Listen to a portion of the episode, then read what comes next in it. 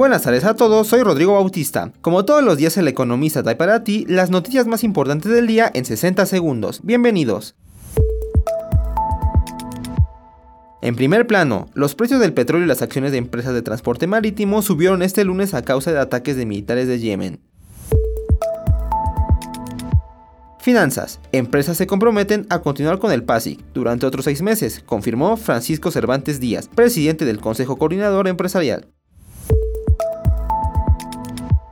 Política y Sociedad. El Instituto Nacional de Inmigración informó que 2023 ha sido el año con la cifra más alta de trámites de documentos migratorios, con 431.300 documentos. Con CODI puedes realizar pagos y cobros fáciles, rápidos y seguros. Busca CODI en la app de tu institución financiera.